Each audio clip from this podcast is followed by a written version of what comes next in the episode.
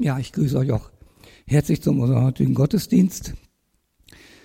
Ich bin in der Bibel über eine merkwürdige Geschichte oder auf eine merkwürdige Geschichte gestoßen und habe darüber nachgedacht und dann einiges zu Papier gebracht. Die Geschichte steht bei Lukas im 16. Kapitel, Verse 1 bis 9 und wird bei, äh, bei Luther überschrieben mit vom unehrlichen Verwalter. Haben wir schon? Gut. Er sprach aber auch zu den Jüngern. Es war ein reicher Mann, der hatte einen Verwalter. Der wurde bei ihm beschuldigt, er verschleudere ihm seinen Besitz. Und er ließ ihn rufen und sprach zu ihm, was höre ich da von dir? Gib Rechenschaft über deine Verwaltung, denn du kannst hinfort nicht Verwalter sein. Der Verwalter sprach bei sich selbst, was soll ich tun? Mein Herr nimmt mir das Amt, graben kann ich nicht, auch schäme ich mich zu betteln. Ich weiß, was ich tun will, damit sie mich in ihre Häuser aufnehmen, wenn ich von dem Amt abgesetzt werde. Und er rief zu sich die Schuldner seines Herrn, einen jeden für sich, und fragte den ersten, wie viel bist du meinem Herrn schuldig? Er sprach, hundert Eimer Öl. Und er sprach zu ihm, nimm deinen Schuldschein, setz dich hin und schreib flugs fünfzig. Danach fragt er den zweiten, du aber, wie viel bist du schuldig? Er sprach, hundert Sack Weizen. Und er sprach zu ihm, nimm deinen Schuldschein und schreib achtzig. Und der Herr lobte den ungetreuen Verwalter, weil er klug gehandelt hatte denn die Kinder dieser Welt sind unter ihresgleichen klüger als die Kinder des Lichts. Und ich sage euch, macht euch Freunde mit dem ungerechten Mammon, damit, wenn er zu Ende geht, sie euch aufnehmen in die ewigen Hütten.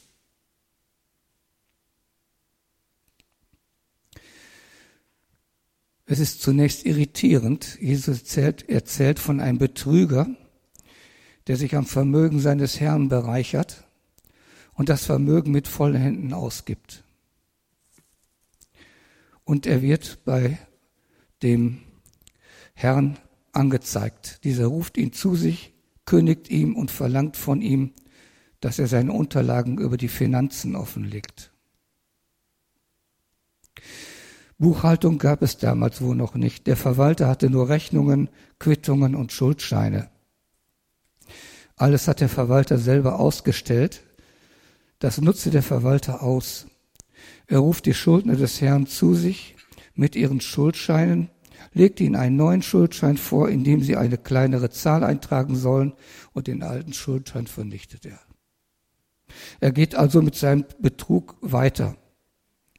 Sein Ziel ist nicht, in Armut abzurutschen, sondern in Zukunft von den Schuldnern versorgt zu werden.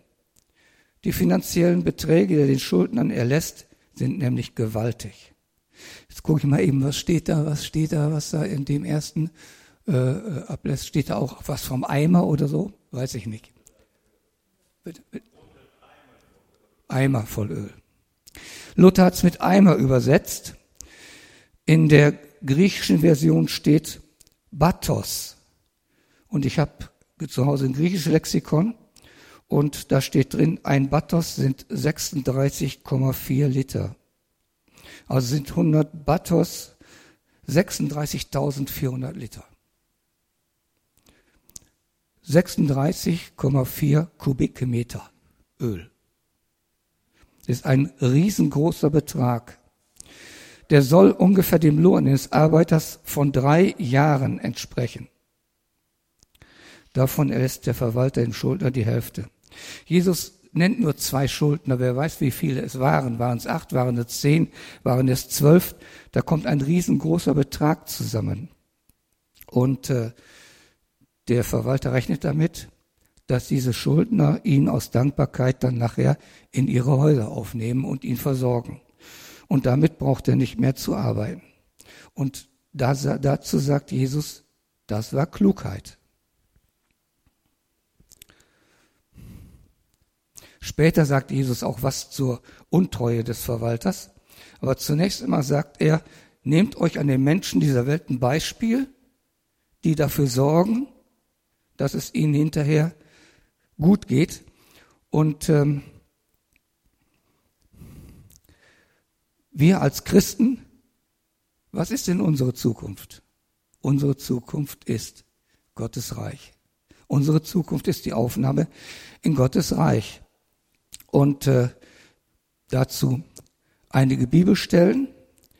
Ähm, Römerbrief, Kapitel 12, Vers 2, schreibt Paulus, und stellt euch nicht dieser Welt gleich, sondern ändert euch in, durch Erneuerung eures Sinns, damit ihr prüfen kommt, könnt, was Gottes Wille ist, nämlich das Gute und Wohlgefällige und Vollkommene.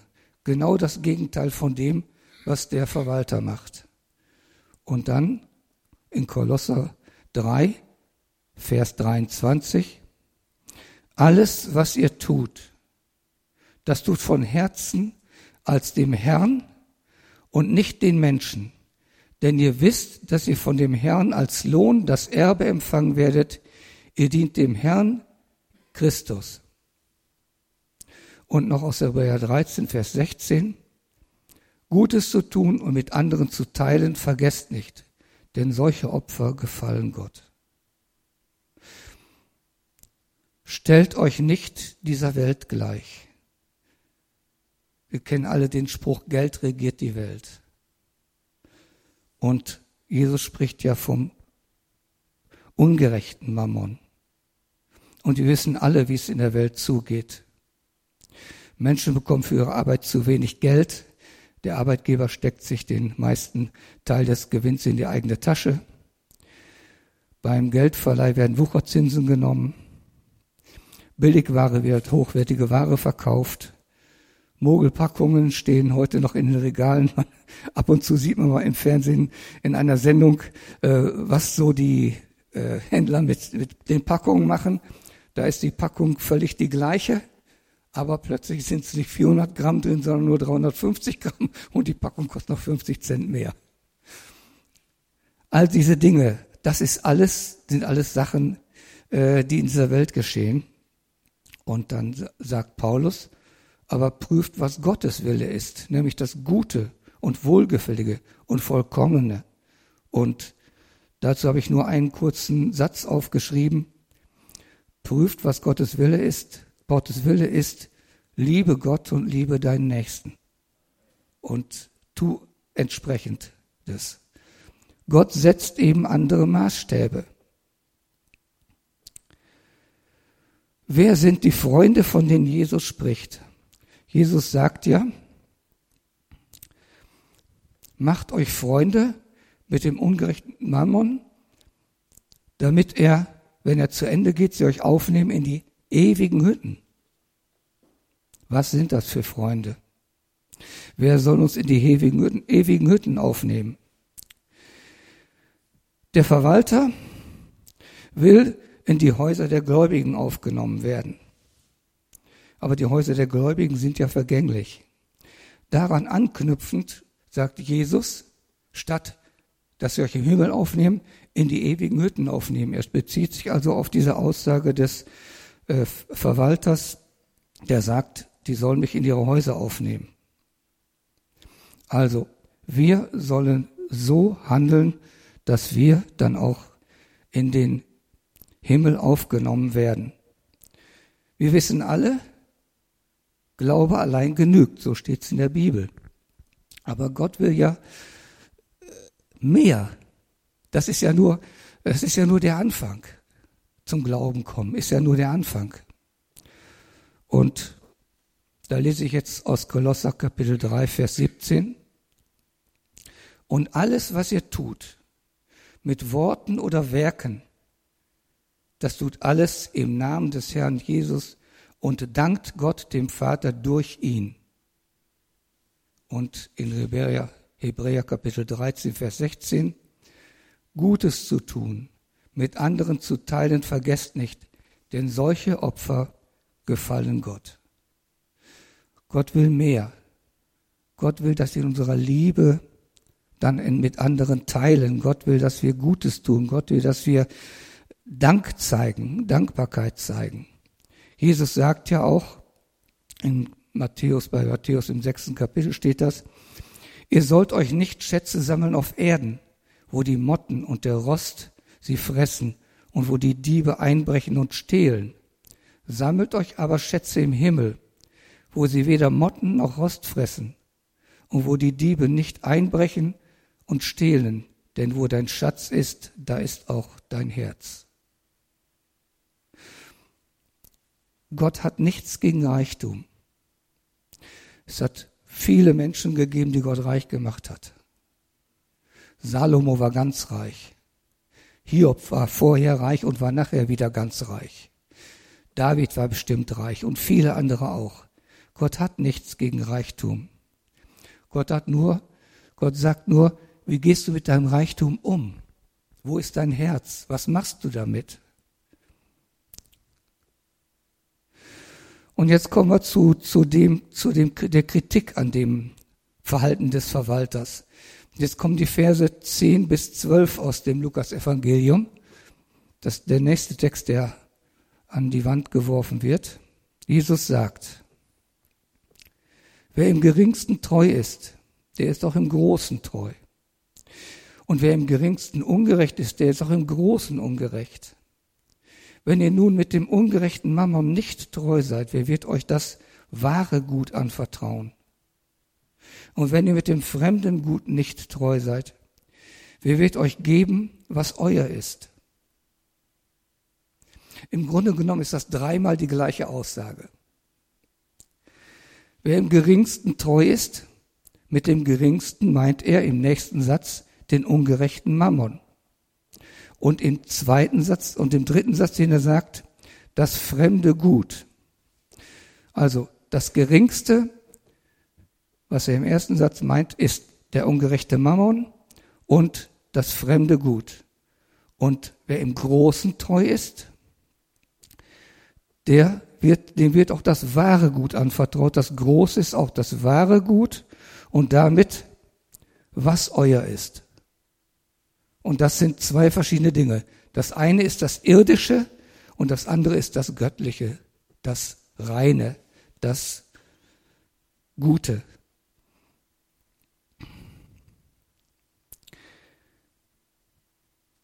Wer mit seinem irdischen Gut so umgeht, wie Gott es will, der macht das Gute, der, der geht mit seinem Besitz nach, Gott, nach Gottes Willen um. Und das wahre Gut sind, sind all die Dinge, die, die ich tue, die Gott gefallen, und auch Dinge, die Gott mir gibt, nämlich zum Beispiel die geistlichen Dinge, die Gaben, die, die ich dann einsetze für die Gemeinde. Die Gemeinde ist auch, gehört auch zum wahren Gut dazu. Und natürlich unser Platz nachher in seinem Reich. Das Geringe ist endlich und das Große, das Wahre, das ist ewig. Das ist etwas, was zu Gottes Reich zugehört, dazugehört. Ähm, bei Matthäus, äh, Matthäus Evangelium im 25. Kapitel spricht Gott, spricht Jesus über das Weltende. Das lese ich jetzt einfach mal vor, das braucht nicht an, angeworfen zu werden. Wenn aber der Menschensohn kommen wird, in seiner Herrlichkeit und alle Engel mit ihm, dann wird er sitzen auf dem Thron seiner Herrlichkeit und alle Völker werden vor ihm versammelt werden und er wird sie voneinander scheiden, wie ein Hirte die Schafe von den Böcken scheidet, und wird die Schafe zu seiner Rechten stellen und die Böcke zur Linken. Da wird dann der König sagen zu denen, die zu seiner Rechten, von denen zu, zu denen zu seiner Rechten, kommt her, ihr Gesegneten meines Vaters, ererbt das Reich, das euch bereitet ist von Anbeginn der Welt. Denn ich bin hungrig gewesen und ihr habt mir zu essen gegeben.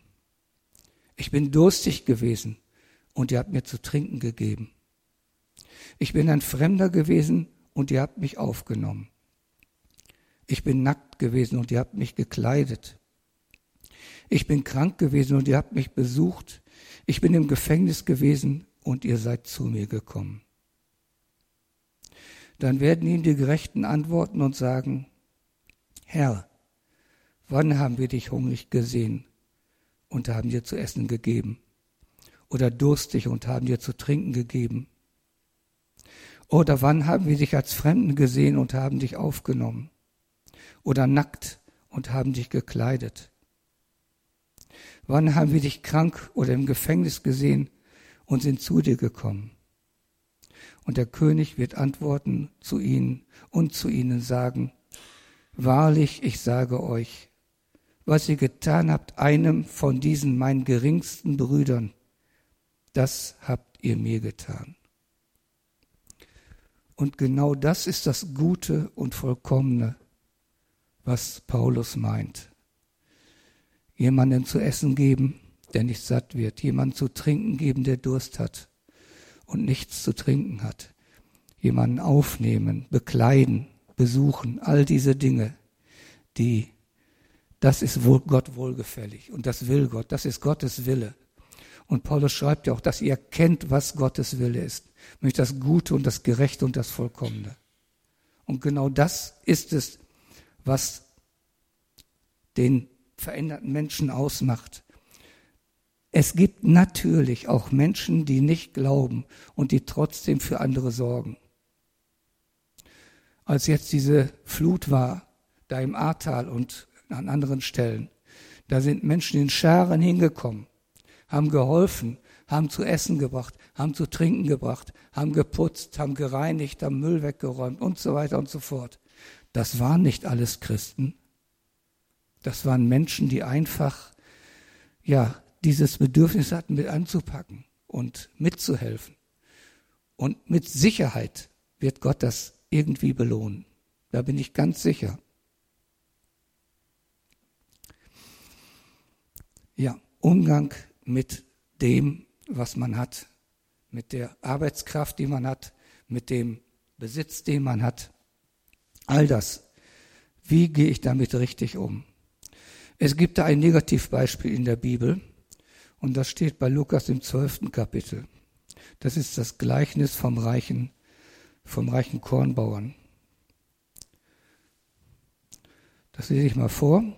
Lukas Kapitel 12 ab Vers 16. Und er sagte ihnen ein Gleichnis und sprach, es war ein reicher Mensch, dessen Feld hatte gut getragen.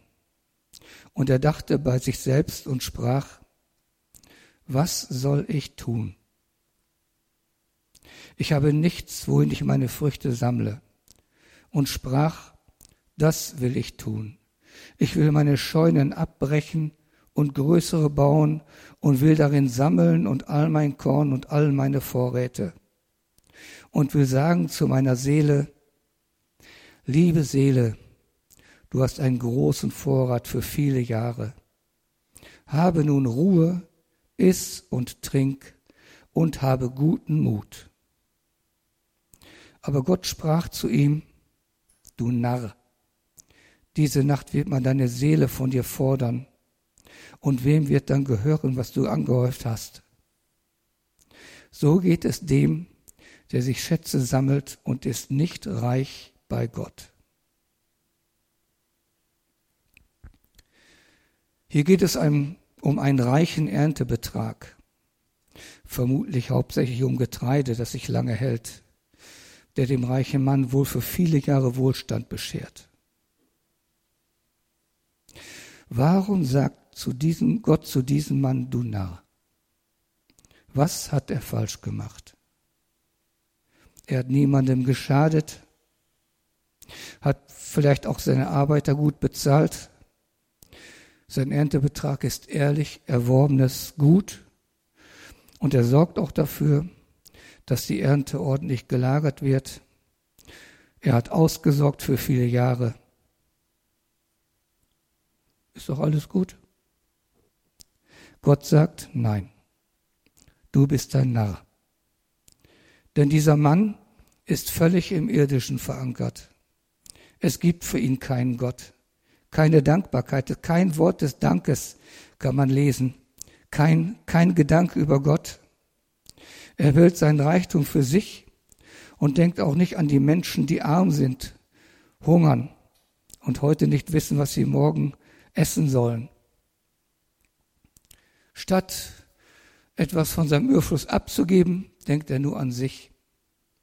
Er sagt zu sich, habe nun Ruhe, iss und trink und sei guten Mutes. Weltlich gesehen ist er klug, weil er an seine Sicherung, an die Sicherung seiner Zukunft denkt.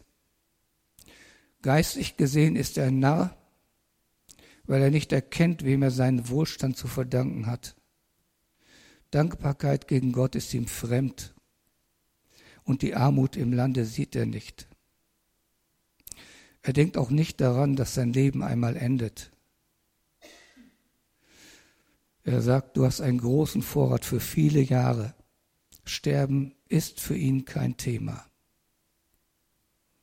Der Mann ist nicht reich bei Gott. Er hat keinen Schatz im Himmel.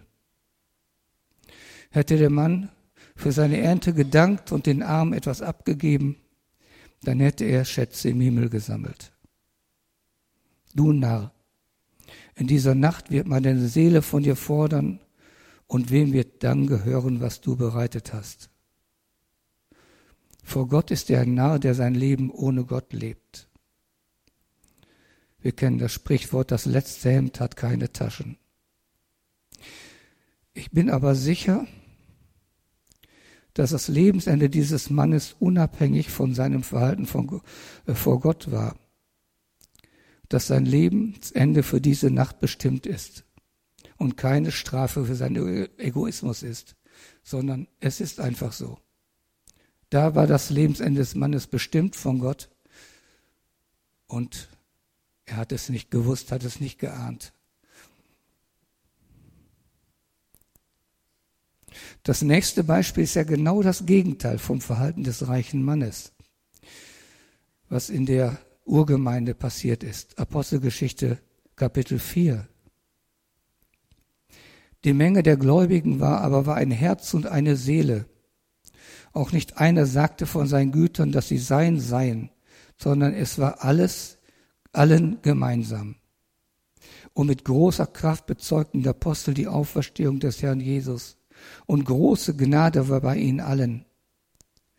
Es war auch keiner unter ihnen, der Mangel hatte. Denn wer von ihnen Äcker oder Häuser besaß, verkaufte sie und brachte das Geld für das Verkaufte und legte es den Aposteln zu Füßen. Und man gab einem jeden, was er nötig hatte. Gut, abgesehen davon von Han, äh, Hananias und nee, Saphira, äh, alle haben mit Freuden gegeben. Verkauft, was sie hatten, haben es den Aposteln gegeben und es wurde verteilt. Ich persönlich sage, äh, denke mir, das haben sie getan, weil sie überzeugt waren, Jesus kommt wieder, bevor das letzte verkauft ist. Wir, was nützt es, wenn Jesus wiederkommt und, und da sind noch Felder frei und noch stehen noch Häuser, die wir nicht verkaufen konnten? Ja, so, Hauptsache, alle werden satt, Hauptsache, alle bekommen äh, zu essen und zu trinken. Sie hätten sicherlich anders gehandelt, wenn sie gewusst hätten, wie lange es noch dauert. Immerhin kann man Felder bestellen und kann dann nachher von der Ernte leben. Aber gut, sie haben mit Freuden gegeben. Das ist das Entscheidende vor Gott.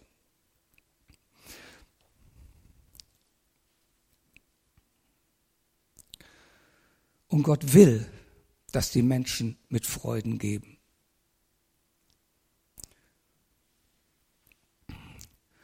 Im zweiten Korintherbrief schreibt Paulus im Kapitel 9, ich meine aber dies, wer da kärglich sät, der wird auch kärglich ernten. Und wer da sät im, sät im Segen, der wird auch ernten im Segen. Ein jeder, wie er sich's im Herzen vorgenommen hat. Nicht mit Unwillen oder aus Zwang. Denn einen fröhlichen Geber hat Gott lieb. Das ist vor Gott das Entscheidende. Ein Geben von Herzen, ein Geben aus Liebe zum anderen, nicht ein Geben nur weil die anderen auch geben oder ein Geben mit Widerwillen. Das bringt vor Gott nichts, sondern ein, ein, etwas, was ich abgebe mit Freuden, mit Liebe, das zählt vor Gott. Und ich bin sicher, Menschen, die mit, mit Freuden, es ist ja nicht nur materiell, es ist ja auch die Arbeitskraft zum Beispiel. Ja, ich habe ja gesagt von dem ähm, Überschwemmungsgebiet. Menschen sind hingegangen, haben ihre Arbeitskraft zur Verfügung gestellt und haben den ganzen Tag geputzt, aufgeräumt und sonst was. Und wirklich aus, aus, aus Liebe zu den Menschen, aus Mitgefühl mit den Menschen, die dort so hart getroffen wurden. Und es gibt auch viele, viele, viele andere freiwillige Helfer äh, in Organisationen, bei der Tafel zum Beispiel oder bei der Freiwilligen Feuerwehr oder sonst wo, die wirklich von ganzem Herzen dabei sind, um anderen Menschen zu helfen, um ja Gutes zu tun, um ja das, was sie haben, einzusetzen, nämlich ihre Arbeitskraft oder eben auch Hab und Gut. Und das ist das, was Gott sagt. Schafft euch Freunde im Himmel. Schafft euch einen Schatz im Himmel. Man kann sich diesen Schatz, man kann den nicht, nicht äh, planen. Das geht nicht. Auf Erden kann ich planen. Ich kann sagen, okay, wenn ich äh, monatlich so und so viel beiseite lege, dann habe ich in fünf Jahren das Geld zusammen für eine neue Küche oder für was weiß ich. Das kann man auf Erden kann man's. Der Schatz im Himmel ist für uns unsichtbar. Und ich bin sicher, dass mancher, der hier auf Erden gesagt hat, was konnte ich schon machen? Ich, ich ich habe immerhin angehangen und ich, ich hatte einfach äh, was, nicht, nicht die Möglichkeit oder sonst was und, und so, der, der denkt, was ist aber schon rumgekommen. Ich bin sicher, wenn der bei Gott ankommt und sieht, was er an Schatz, was er da aufgehäuft hat, der wird völlig überrascht sein. Ich bin ganz sicher, niemand weiß, was im Himmel bei ihm ihn erwartet. Es wird sicherlich der, im Himmel auch viel zu tun geben. Es wird Aufgaben geben. Wir werden da nicht, so stelle ich mir das vor, wieder da nicht nur immer nur Feier haben, sondern im Himmel wird auch sicherlich gearbeitet. Im Himmel, in Gottes Reich wird, werden Aufgaben verteilt. Da muss was gemacht werden. Nur eben dort werden wir es mit Freuden machen. Und es wird sicherlich auch eine Rangordnung im Himmel geben, ja. Äh, eine Mutter von, ich weiß nicht, von, äh, von den beiden Donnersöhnen, ja, die, die hat ja Jesus gesagt, Jesus, bitte äh, sorg dafür, dass meine Söhne rechts und links neben dir sitzen. Und Jesus sagte, tut mir leid, ist Aufgabe des Vaters, habe ich nichts mit zu tun. Das wäre so, so ungefähr der höchste Platz im Himmel. Also, sammelt Schätze im Himmel und tut, was ihr tun könnt, mit Liebe, mit Begeisterung, mit Freuden. Ja. Amen.